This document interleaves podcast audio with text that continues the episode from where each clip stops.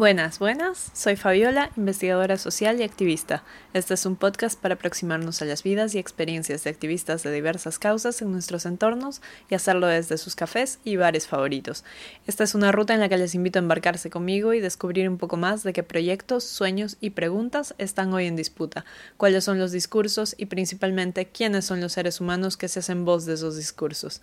Así que dejemos descansar un segundo el megáfono y vamos por un café o un trago.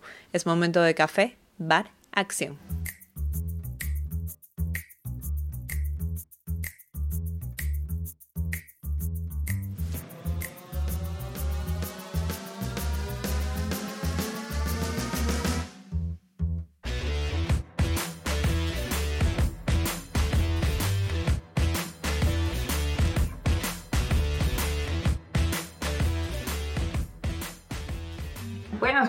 Estoy con Fran Leca, con Sandra Zabaleta y Mario Augusto Puga. Eh, ellos son parte de Autivismo, que es un colectivo de, de activistas neurodiversos.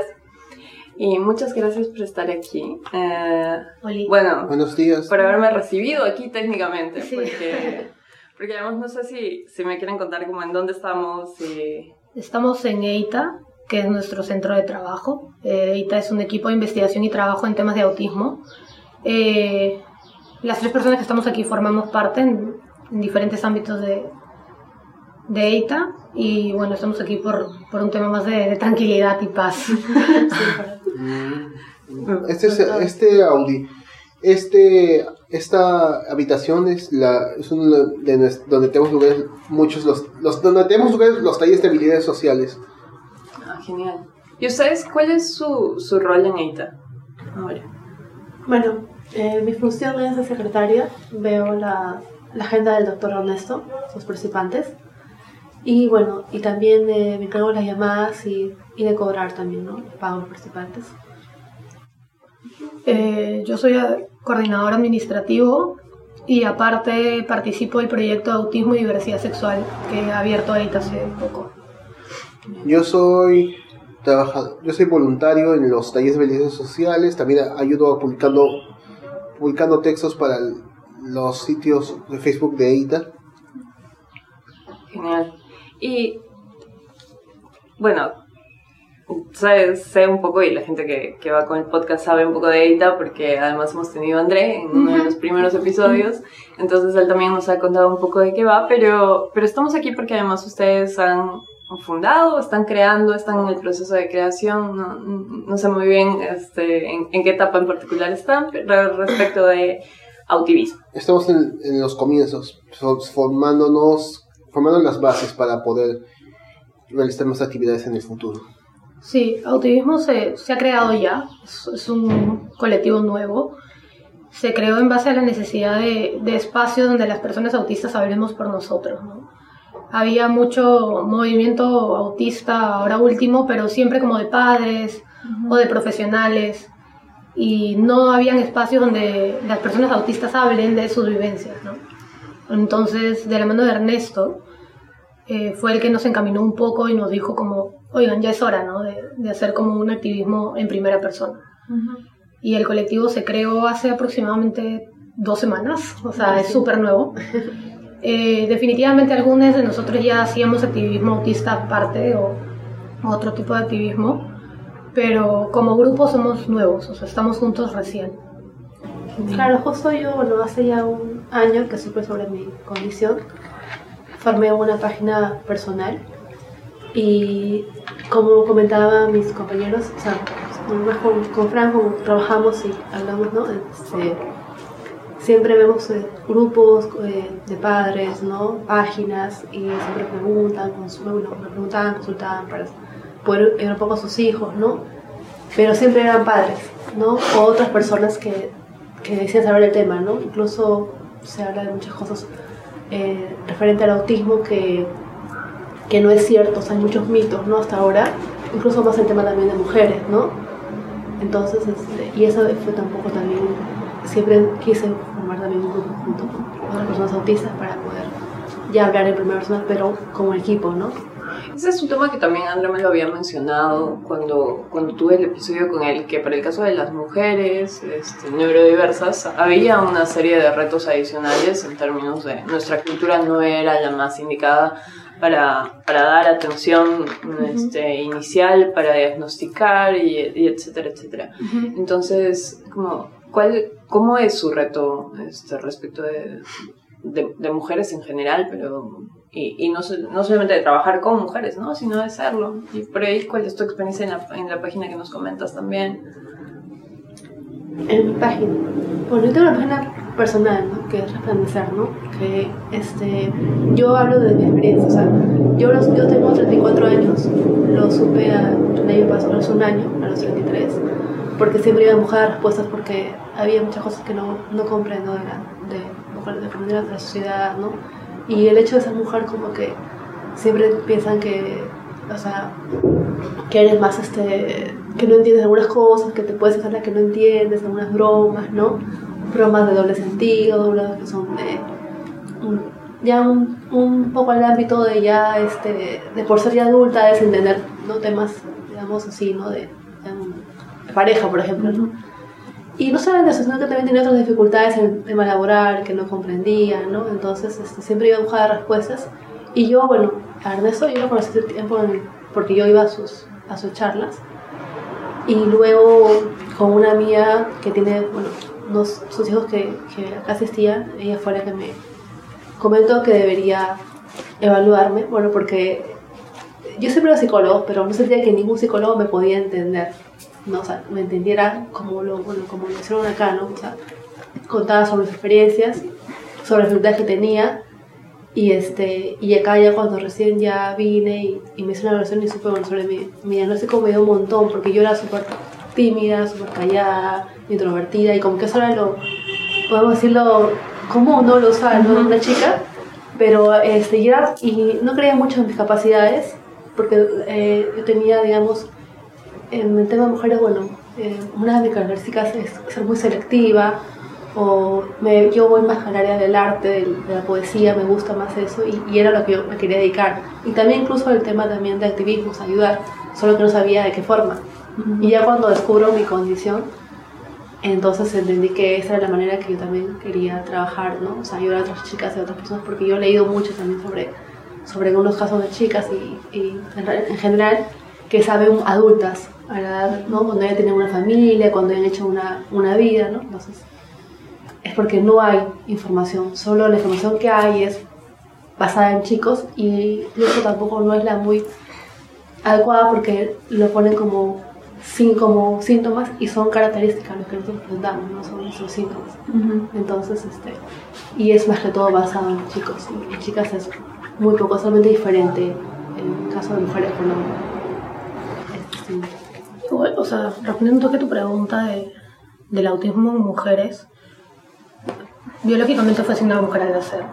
Y sí es súper distinto a, a, cómo se ve la condición de autismo en hombres biológicamente hablando, porque vivimos en una sociedad súper machista sí. y súper patriarcal. Entonces la mujer no tiene como derecho a absolutamente nada, ¿no? Y la mujer está vista como, ah, es callada, es sumisa, o para qué la vamos a evaluar, o es así, man, ya tiene que ser así. Entonces ha habido como desde miles de años atrás esta visión de la mujer como que no importa. Entonces también se ve reflejadas en esas áreas porque no hay una aproximación, no hay una necesidad, o no la había, una necesidad de ver qué estaba pasando con las mujeres, ¿no? O por qué tenían ciertas características. Y es por eso que también el, el diagnóstico en mujeres es sumamente distinto, es sumamente, hay mucha menor tasa de mujeres autistas diagnosticadas. ¿Y cómo ha sido su propia aproximación a, bueno, a, a la condición? No sé, esto un poco Sandra cuál ha sido tu aproximación, pero quizás este, también me interesaría saber cómo, cómo es que sus historias les traen a... a porque además están súper, hiper envueltas, en plan, es trabajo por autismo, ahora tienen eh, el colectivo eh, para, para, hacer activismo, que también me da muchísima curiosidad, como que qué fórmulas de activismo están, están pensando hacer. Yo he visto un poco su página de Facebook, dicho sea de paso, si están escuchando y todavía no le han dado like a la página de Facebook de, activismo, deberían hacerlo. Eh, y, y sí me da muchísima curiosidad como que qué esperan del colectivo y, y, y, qué esperan de sus propias acciones como conjunto. ¿Están esperando tener a más personas involucradas o, o no? Es, porque entiendo que es además una iniciativa que tiene mucho de personal. Sí, en realidad tiene mucho de personal porque son nuestras vivencias, ¿no? Y como lo hablábamos también fuera del activismo autista, en otro tipo de activismo, eh, nadie puede representar tus vivencias si no eres tú mismo. Y eso se ha visto mucho, tanto en el activismo autista, en el activismo LGTB, en el activismo trans, en el activismo, la palabra la tengo, en el activismo trans.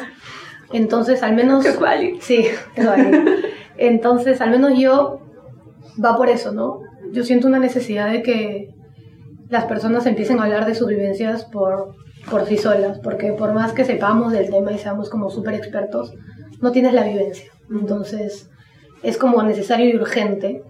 Eh, particularmente, yo me sumo a esta iniciativa de crear activismo por, porque sentía la necesidad, como te comentaba, de un espacio seguro, de un espacio donde podamos expresarnos, de donde, un espacio donde podemos decir, mira, estos somos, así somos y no tienes por qué seguir hablando por mí. ¿no?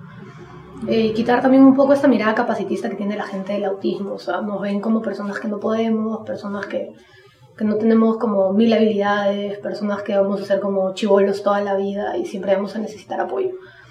Entonces era como una urgencia, ¿no?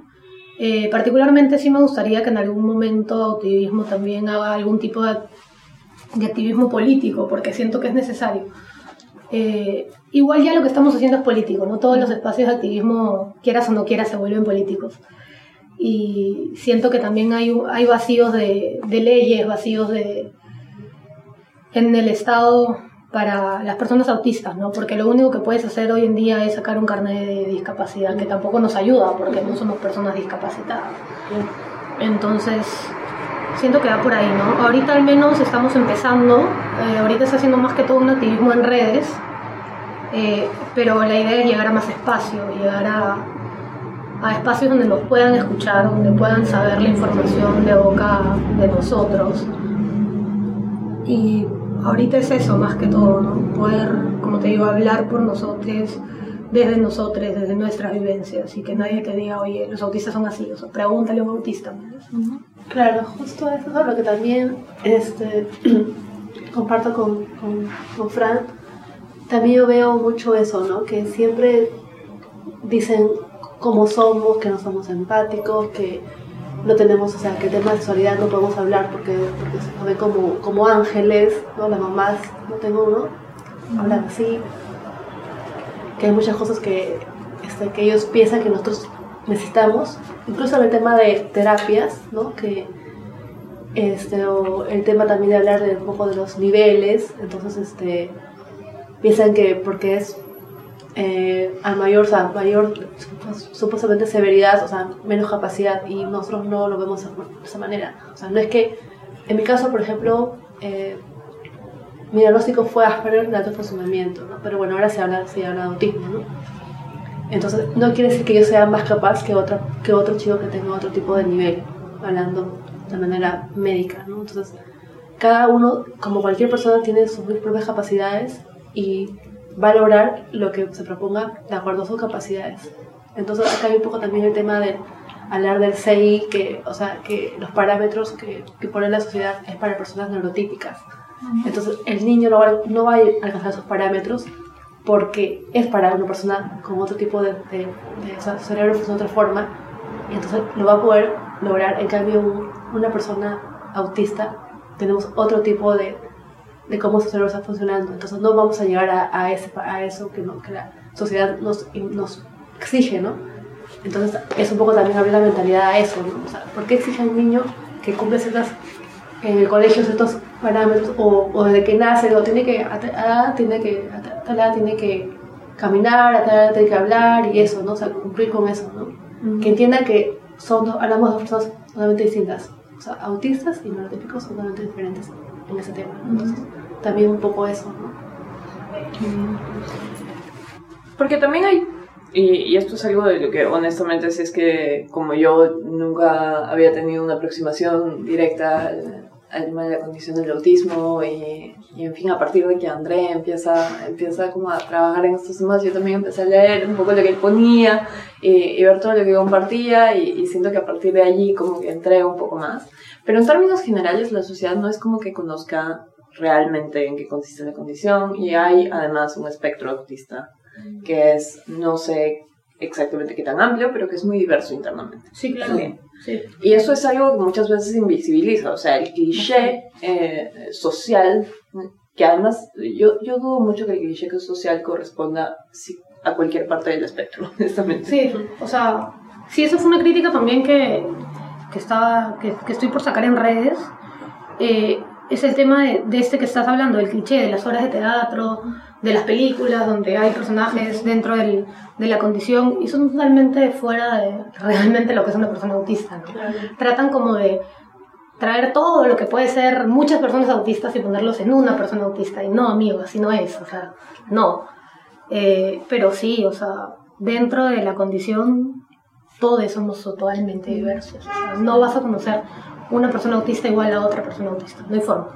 No es, hay forma. Es imposible no notar esto sin notar la idea de que hay que normalizar, la idea frecuente de que la gente que hay que normalizar a las personas autistas en vez de producir acomodamientos o producir cambios de mentalidad, se prefiere simplemente decir, en estas son así, estas son así, así que ya saben, cuidado, no hagan, no hagan esto y ya bueno, que vayan a otros sitios o si no hay sitios, bueno, que se aguanten. Nadie, no, nacieron así, ¿ya qué le vamos a hacer? Esa es la, la, una de las actitudes más frecuentes que hay en el mundo con respecto a, a, las personas autistas. Claro, la gente tiene la idea de que el niño autista o la persona autista es aquel niño que está aislado, que dicen que está en su mundo, es mucho lo que siempre se lee, ¿no? Está como que no desconectado, ¿no? Pero no es que esté en su mundo o estamos aislados, sino que tenemos un interés, digamos, cada nos, enfocamos en un interés y entonces y aparte todos los estímulos sensoriales que hay alrededor también, o sea, como que te cuestan más, algunos no, o sea, prestar atención a, a, todo al mismo tiempo. Cuando tú de repente quieres estar enfocado solamente en algo, pero alrededor hay varios estímulos, entonces eh, por eso que estás como que enfocado en eso y de repente las personas piensan que ya, por eso no, no te das cuenta del resto, ¿no? Entonces hay una idea muy equivocada de lo que es el autismo, entonces solo piensan que es ese niño que está aislado y nada más, pero cada persona autista es totalmente diferente, cada uno es única como cualquier otra persona. Entonces, y hay que romper esos mitos. ¿Y hay alguna, o no sé, obra de teatro, o puesta artística, o, o alguna intervención que ustedes hayan visto y hayan dicho, bien, esta persona sí la captó? No, ¿No? Ninguno. No. Al, al menos puesta, yo he visto El incidente del perro a medianoche, uh -huh. donde el protagonista es autista. He visto Thomas, donde el protagonista es autista. Eh, he visto Atypical. Uh -huh. y, y, las mil películas que hay. Y ahorita va a haber una puesta en escena también que se llama Millones de Segundos, que es una obra súper premiada en Argentina, donde el protagonista es un chico trans con autismo. O sea, así lo ponen, con autismo, lo ponen autista. Este, la voy a ver, pero sí me hace ruido. Porque hasta ahorita no veo ninguna apuesta donde realmente salga una persona autista que tú digas, oye, me representa, ¿no? Siempre salen con todos los clichés encima y no pues, o sea, algo de por ahí lo puedo, ten o sea, puedo ser igual o puedo tener, no sé, la misma obsesión por algo, pero el resto no, o sea. Eh, hay que tener en cuenta que esas obras son de realidades muy diferentes de la peruana. En el Perú no difícil encontrar algo así. Por, y más todavía con las circunstancias propias del Perú y de sus, sus problemas sociales. Sí, es una apuesta también, ¿no? El, el hecho de poder empezar a brindarles, a brindar espacios en el arte a personas autistas que representen sus vivencias, ¿no? Que representen eh, quiénes son, porque no, pues, o sea, basta de, de, clichés, ¿no? Igual como pasa con la población trans, o sea, salen personas no trans a ser de trans y juran que se puede. No, pues. Uh -huh. No, amigo, no está bien. Sí, y además, eh, imagino que estás, que estás hablando del tema del FIADET. Sí, de todo en general, sí. fue todo un tema. En realidad, con el FIADET Eh, felizmente nos pudimos reunir, conversamos, este, las cosas se entendieron. Sí, creo que al final. Sí, este, se tuvimos una un reunión desde. Transhistorias con el FIAED. eh, y eso, eso hacía falta, ese acercamiento de los activistas a las personas trans que, trans que te digan, esta es nuestra vivencia, esto estuvo mal, y reconocer eso, ¿no? Entonces, eso también es una apuesta por... Porque el arte ya no puede ser solo arte, el arte es político.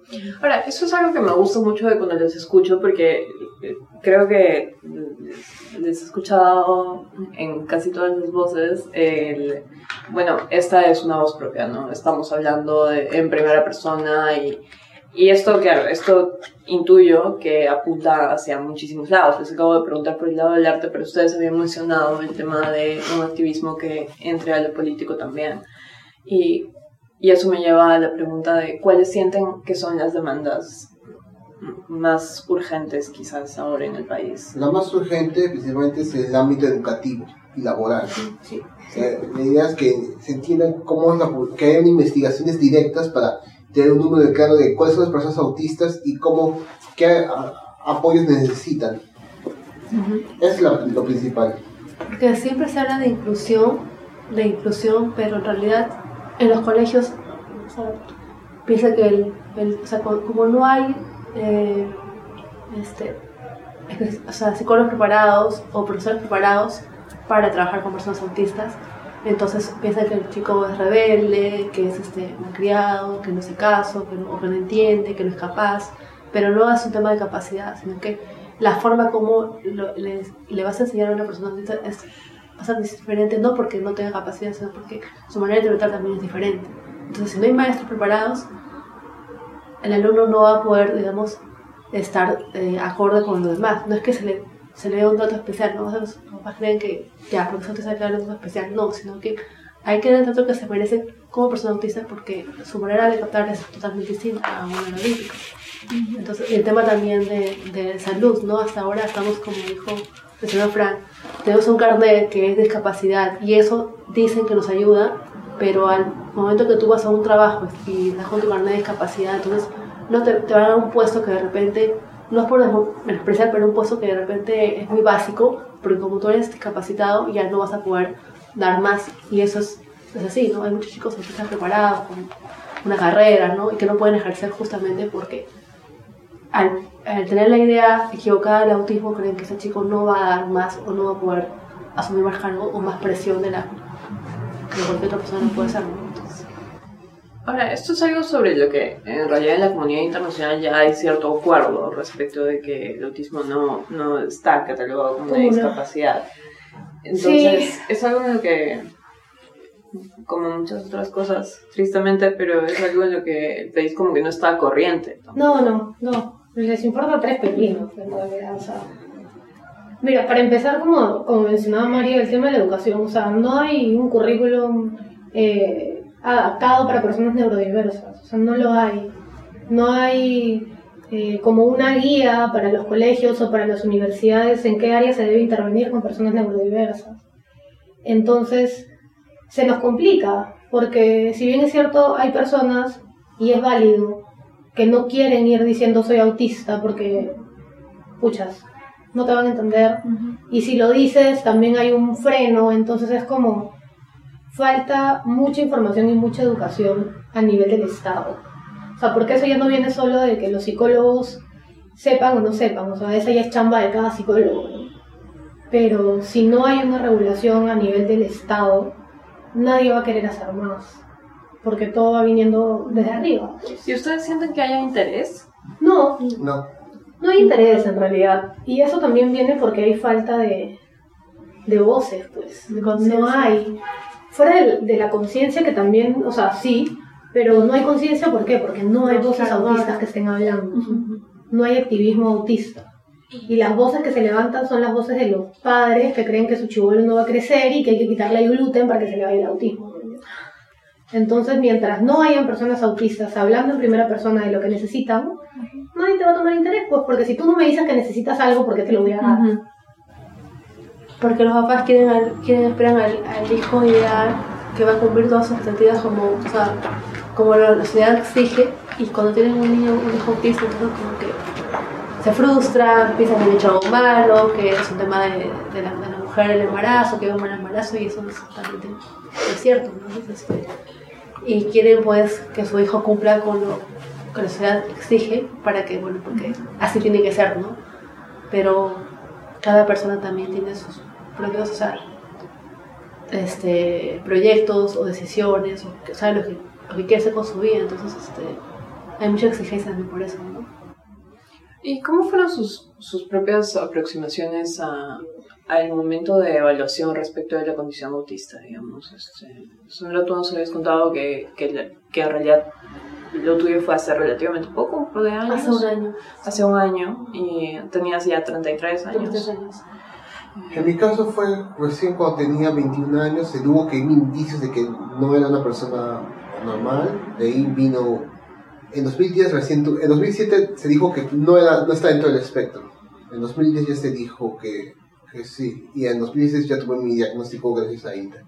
¿Y qué edad tenías? 21, el 2000. En 2007. 2007. Y, y como parte de, esa parte del proceso, ¿la, la llevaste acompañado? No, yo fui quien se acercó a, a buscar terapias, gracias a un familiar, pero a quien le pregunté, necesito terapia porque hay algo que no está, que, que necesito saber de mí o que no está funcionando correctamente y quiero saber. Pero es algo que en toda mi vida mi familia ha buscado, pero las veces que he ido terapias, muchas veces era algo pequeño y, y, y em, más centrado en mi capacidad de cognitiva que en, en ver mis relaciones sociales y demás. Hubo una oportunidad para hacerlo allá en 2002, pero la, la interrumpieron. Pues cuando vieron los resultados. Yo tuve mi diagnóstico hace 5 años. Tengo 28. Los 23 aprox. Eh, sí, o sea, de chivolo siempre me llevaron a 50.000 psi- psicólogos porque según mi mamá algo pasaba y no sabía qué era. Eh, pero como en esas épocas no se hablaba de autismo, ni de Asperger, ni de nada, tuve como mil diagnósticos, o sea, como problemas para socializar, depresión, este, TDAH, TDA, eh, y mil cosas, y me medicaban, y cosas así. Y ya, o sea, yo le agarré tanta tirria a los psicólogos que a mí me llevaban y ya no hablaba. O sea, me quedaba así como en mudo y ya le decía a mi mamá, si me llevas no hablo, y no hablaba. Hasta que ya de grande, yo dije, no, ya, tengo que buscar algo, porque había situaciones que me costaban y yo decía, o sea, no encontraba respuesta por qué me estaban costando tanto, o por qué no me podía concentrar, o por qué no podía hacer amigos, me llegaba el pincho la gente, o sea, era como, no, algo, algo está pasando. Y me recomendaron una terapeuta, fui por otros motivos, porque estaba pasando una época complicada, y como a la tercera sesión me dice, te voy a derivar a que te evalúen, porque yo creo que puedes estar dentro del espectro autista. Y ya pasé como un mes de evaluación y, y ya me dieron mi diagnóstico. Y fue como que, ah, bueno, esto es. Pero fresh, o sea, yo, lo, yo viví todo ese proceso en- con mi familia. Y, y el pre-evaluación y post-evaluación les ha generado cambios. Estoy viendo sus rostros y la respuesta es claramente sí. obvio. pero, Bastante. pero, pero digamos, ¿cuáles son los principales cambios que han sentido a propósito de, de la evaluación? Y no sé si han llevado al- algún tipo de, de programa de acompañamiento después o... Sí, Sí. yo a raíz de mi diagnóstico llevaba hasta el año pasado terapias, o sea, cuatro años y medio ininter- ininterrumpidos de terapia semanal. Eh, más que cambios, o sea, porque siento que sigo siendo yo, pero sí aprendí a manejar un culo de cosas que no sabía cómo manejarlas. O sea, y empecé a entenderme sin juzgarme, ¿no? Porque antes era como, pucha, tengo 22 años y no salgo a ningún lado y los amigos no me duran y vivo encerrado en mi cuarto amando Legos, algo está pasando. Y me juzgaba y, y yo trataba de obligarme a hacer las cosas que la sociedad dice que tienes que hacer a esa edad. O sea, salir, tomar, estar con alguien, ¿no? Y entonces a raíz de mi diagnóstico es como que, pucha, ya pues, así soy y no tengo por qué juzgarme. Y creo que a raíz de mi diagnóstico es que empecé a vivir como tranqui, o sea, esto soy, hay cosas que tengo que modificar, sí, por, porque, o sea, me afectan en mi día a día y modifico algunas conductas para que me dejen de afectar, o sea, como por ejemplo, era súper adicto a oler alcohol. No podía salir a ningún lado si no tenía una botella de alcohol en mi mano. Y ya me afectaba el día a día, pues porque si no lo tenía entraba en ataque de pánico y era horrible. Entonces, esas cosas las modifiqué, no porque quiera dejar de ser así, sino que ya me afectaba en mi día a día. ¿no? Pero en realidad a mí lo que me dio eso es vivir tranquilo, o sea, aceptarme y ya. Claro, en mi caso fue, este, yo, te, yo, bueno, mis hermanos, cada uno tenía su carrera y mi mamá quería que fuera como mis hermanos, que tuviera una carrera, ¿no? Estudiar una carrera, igual como toma, pues tengas tu, tu título, ¿no? Y bueno, yo este, quería postular a la universidad para hacer una carrera, pero yo no sabía cuál, porque no sentía que había una que me llenara por completo. Entonces, porque yo siempre amé el arte y la poesía, desde que tenía 13 años. O sea, yo escribía, de los 13 escribía poemas, versos, ¿no? Fui cambiando, ahora hago reflexiones. Y eso era lo que yo amaba. Yo podía estar todo el día escribiendo si fuera posible, o sea, todo el día, literal, sin comer nada, todo el día, porque me, me encanta escribir. Pero usted ve que eso no era algo, digamos, usual, algo por cierto normal, o sea, porque yo tenía que pasar conmigo, pero ¿por qué solo deseo esto? Incluso, incluso sentía que el colegio me quitaba el tiempo para poder hacer lo que yo realmente deseaba. Y a los 14 años ya yo quise dejar todo y decirle a mi papá, ¿sabes qué? Quiero estudiar arte. Mi papá dijo, no, tienes que acabar el colegio y después la universidad y eso, como que no. Y yo, no, pero yo sabía que quería ser artista. Finalmente, bueno, terminé el colegio, repetí un año porque estaba, era mi manera de, de, de, ¿cómo se llama?, de decir, no, no, no me importa esto. O sea, como que no repetí porque no sabía o por falta de capacidad, sino porque repetí porque se me daba ganas de repetir, porque era una forma de revelarme ante lo que no quería, no quería acabar el colegio, yo quería estudiar arte.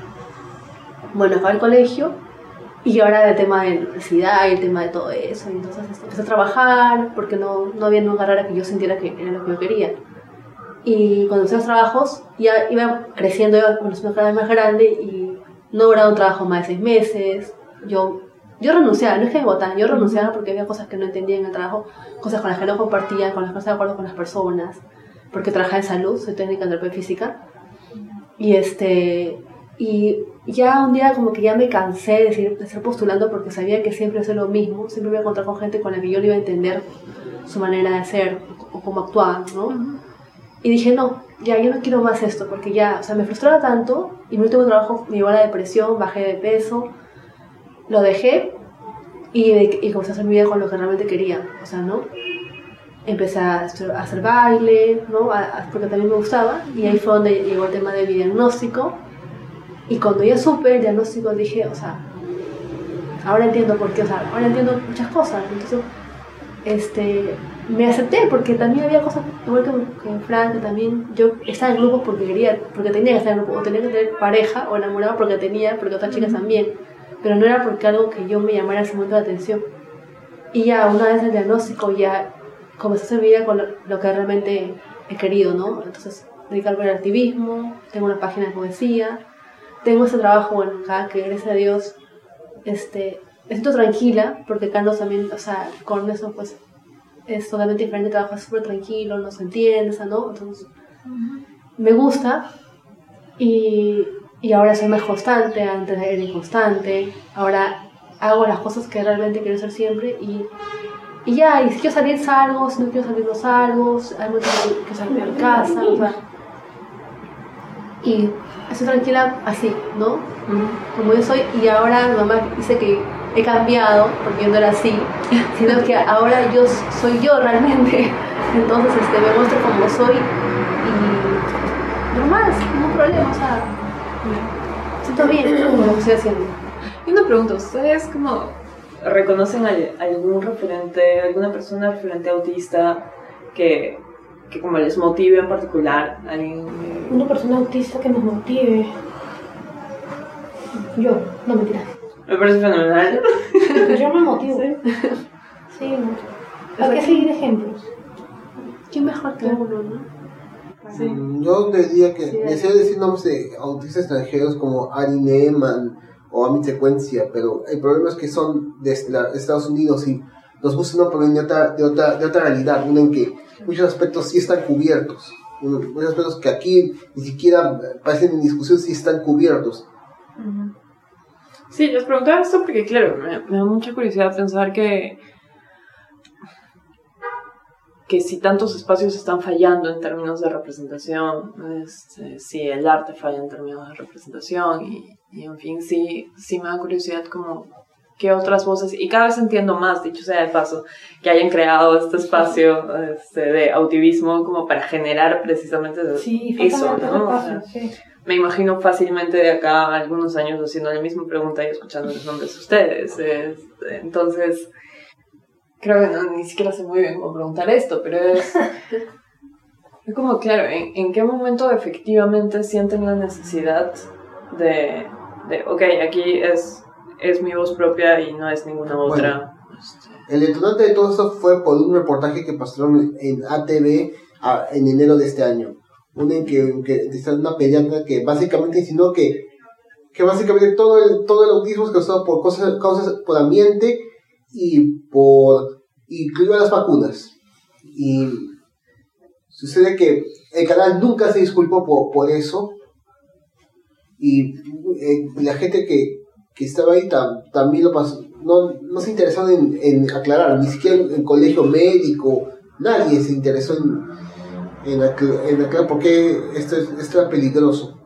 Averiguando un poco más, me, me notamos, noté que esta, la pediatra que hizo esto es parte de un protocolo que busca mediante terapias biomédicas o algo así, eh, curar el autismo de, los chicos. Claro. Y, y me cuento más, ya anteriormente los se habían presentado mitos de ese tipo sobre la vacunación, sobre el espectro autista y demás. Es que hay una indignación, o sea, una indignación respecto sobre lo que habla Mario y, y uno que ve, el, o sea, que hablan siempre de terapias y, y, hay este digamos vienen personas para hablar sobre autismo y que van y van a curar incluso llegar al punto de, de, decir que hay que erradicar el autismo que hay que encontrar una cura para que más niños no o sea como si tuviéramos algo o sea una enfermedad ¿no? como si fuera un error tener un niño autista claro como si fuera algo a corregir algo claro entonces este y, yo también leí justo lo de Clea alguien publicó en Autivismo, no sé quién fue, que se sentían este, eh, orgullosos o tenían satisfacción porque han curado a, tres niños autistas. Y yo no entiendo cómo pueden sentirse satisfechos de haber hecho o sea, no, esa aberración con, con, con, niños que ni siquiera le han preguntado o sea, si ellos quieren eso. O sea, ¿no? Entonces yo, yo no juzgo a los padres porque al final los papás por, por temor son capaces de por miedo, por dudas, por falta de, de, de, conocimiento, ¿no? Quieren hacer mucho por sus hijos, pero no saben que, o sea, que los daños van a ser muy, van a quedar en la persona, porque yo he leído, no acá en otros países, de personas adultas, autistas, que han hablado sobre sus terapias y se han sentido pues violentados, ¿no? O sea, porque los papás pensaban que están haciendo bien, pero no saben la herida que pueden dejar en la persona. O sea, eso lleva a que no te aceptes, a que no te aceptes como, como eres, ¿no? A que a que tengas, a que tú mismo te rechaces. No soy autista y, y, estoy mal, ¿no? Tengo que, tengo que ser normal, tengo que curarme porque estoy mal claro, además con la idea de que la normalidad. Claro, la idea este falsa de normalidad, porque para mí la normalidad no existe, o sea, no hay normalidad, o sea, porque no puede ser que una persona es normal, entonces la otra es anormal, entonces es absurdo. Yo estoy cagado. Claro, o sea, tú qué cosa eres. Ya está, claro, entonces, si no tú sabes bien tú qué cosas, entonces llevas al punto, y eso lleva a la persona a la depresión, incluso hasta el suicidio. Hay gente que se, o sea, se mata porque, bueno, ¿no? Porque en el colegio nadie te entiende, en la universidad te entiende, todo, el mundo se burla de ti. O sea, hasta ese punto hemos llegado y, y este, y eso es la, lo que, la razón por la que nace también autismo, por la, la indignación que sentimos frente a, a, a, muchos casos de niños, sobre todo niños, ¿no? Y también un adultos. Es que el problema es que a nadie interesa, hacer, hacer, a nadie interesa ayudar a las personas que tienen necesidades genuinas muchas esta, mentalidad machista de sexista y, fuertemente agresiva, autoritaria del o te atas o te mueres o tienes que a ser hombrecito. Una por cierto, por la que se sostiene el acoso escolar hasta el día de hoy. Según usted la, ha encontrado en, en, muchas partes y es una mentalidad absolutamente perjudicial para las personas autistas, porque presume que quien no puede captar las señales sociales, quien más todavía no puede tener, dominar la comunicación verbal, tiene que no solo está destinada a, vivir su vida oprimida o maltratada. Tiene que hacerlo porque de otro modo se fomenta la mariconería, la debilidad, el, el deterioro de la sociedad. Usted supongo que hace contrario de muchas personas, como por ejemplo en varias salas escolares, en muchos individuos de... Sí. sí, de hecho sí. Y también como me, nace preguntarte el, tema de cómo tú has vivido la, la, demanda de la masculinidad, que también debe tener una serie de demandas diferentes a las, a las de la experiencia de una mujer autista, ¿no? Sí. Mm, difícil decirlo porque desearía cumplir las, muchas de esas no porque me interese lo que quiera la gente, sino porque necesito necesito sobrellevar la, mi situación, ¿no? Quiero hacer varias, varias, quiero empezar varias, quiero ayudar de alguna forma, pero el no poder estar ahí me, me, siento muy limitado al no poder cumplir con todo esto. Y a mí no me interesa lo que dice la gente, solo el problema es que cuando una persona de, cuando de ti dependen muchas otras cosas es diferente. Y ese es mi caso, que quiero poder tener más cosas, que poder tener dinero, que poder tener la oportunidad de adquirir bibliotecas o de quizás de viajar o de, conocer a alguien que sí haya superado estos desafíos y pueda tener una forma exacta de, de ayudar a los demás. Pero no hay eso. Y eso es frustrante. Bueno, creo que dentro de todo ustedes están construyendo que, que eso exista. yo, yo creo que al ver, al ver su iniciativa de activismo, eso es lo que se me viene a la cabeza, ¿no? Además de, de simplemente ser una iniciativa de activismo, de tener acciones X y Y, hay, hay toda una dinámica de, de constituirse ustedes también como, como esa voz propia que quieren construir. Y me parece súper bacán eh, cómo es que le están construyendo. la idea es que más personas, más personas autistas también hablen, ¿no? O sea, para que así sepan cuáles son sus necesidades, ¿no? Eso, esa es la idea también del autismo, ¿no? que, que, las personas también hablen sobre ellos y, y, que la gente conozca desde sus voces qué es lo que ellos necesitan o qué es lo que quieren ¿no? para sus vidas. Sí. Frank, te tengo que preguntar porque mencionaste esto de ser autista y salud de la comunidad LGBT. Puta, sí. Sí. ¿Cómo es esa experiencia? ¿Cómo la has vivido? Jodidamente jodido. O sea, es, es bravazo, pero como se dice, salir de dos closets, pues. Y nadie quiere ser vulnerado dos veces, ¿no?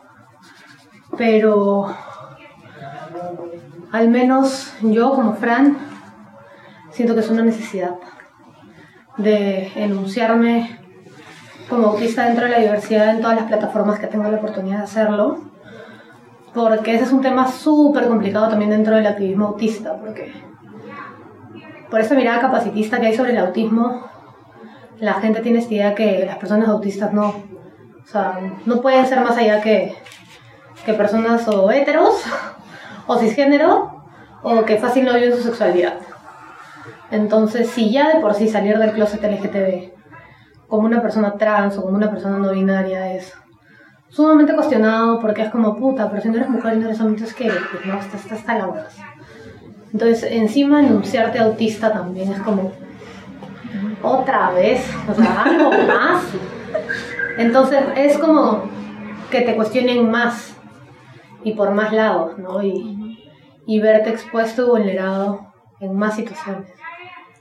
Pero para mí enunciarme es político, pues si no puedo callarme me seguiré enunciando, pues, ¿no? ¿Qué voy a hacer? Sí, no, y además yo coincido mucho contigo en, en, en el hecho de la dimensión política del, del ser.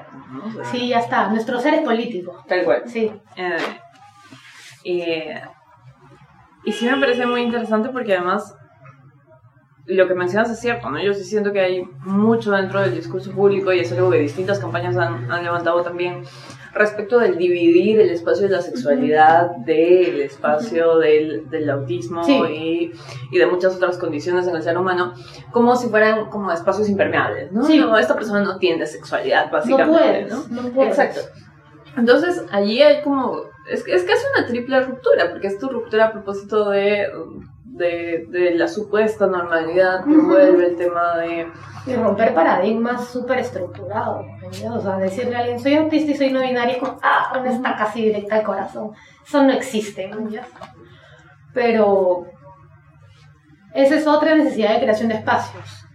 Por eso, por ejemplo, ahorita en EITA, no sé si has checado la página, estamos con una campaña de autismo y diversidad sexual. Entonces, estamos, hemos hecho un grupo bien chévere de personas autistas que están dentro de la diversidad sexual, tanto bisexuales, pansexuales, personas trans, personas no binarias, que existen y que no tenían espacios de denunciarse porque nadie, como te decía, nadie quiere salir de un doble closet. O sea, ya salí de un closet LGTB, ya me cagaron, la sociedad me juzgó, me hizo mierda. Y ahora salir de otro closet autista es como. es cansado. Entonces creamos este espacio con EITA y en realidad estamos súper emocionados porque el 29 va a ser la primera vez que marcha un colectivo autista dentro de la diversidad en la marcha. Entonces sentimos que eso es súper importante porque cuando hicimos, iniciamos la campaña, la iniciamos con un montón de temor de no encontrar, o sea, que la gente, no, no encontrar personas dentro de la diversidad sexual y autista, sino que quieran decirlo. Entonces, nuestra campaña inició con una encuesta en redes que fue respondida por casi 40 personas.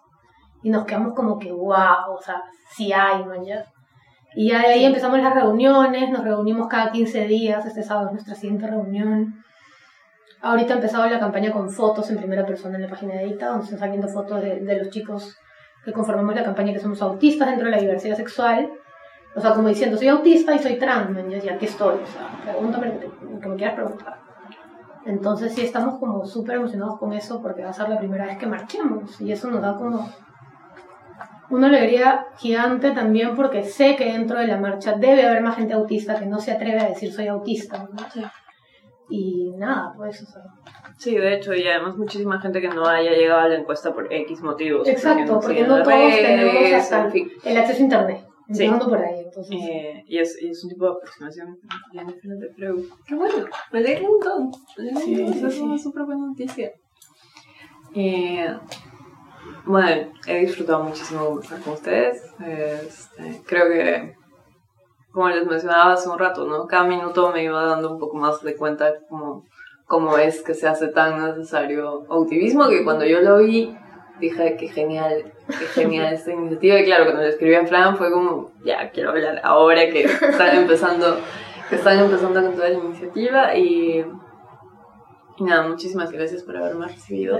No, gracias a ti porque igual es un espacio más para que, para que la gente conozca ¿no? y se interese. No, y es un espacio que está a disposición además con sé que lo necesitan. Y, un espacio seguro. Sí, totalmente. Totalmente, porque además... sí, seguros. Yo creo que desde la comunidad lectora esto es algo que, que, que, se, pasa muy en primera persona también. Sí. Y, y bueno, y además soy feminista, entonces en el feminismo también el espacio de, de, crear espacios seguros es como muy, Son muy necesarias, no hay. Y, y, nada, y les agradezco muchísimo. Este, además, gracias, le, agradeceré a esto saliendo por, por, por habernos prestado el espacio para grabar. Ha sido fenomenal y, y cuando sea que quieran saben que esta plataforma está a su disposición por completo y me alegra muchísimo lo que están haciendo. Yo creo que efectivamente la pregunta de referentes, cuando la haga en algún momento de aquí a 10 años, va a tener respuesta clara y estoy más que segura que mm, sus nombres van a estar dentro de esa respuesta clara para todas las personas. Gracias a ti. No, ustedes.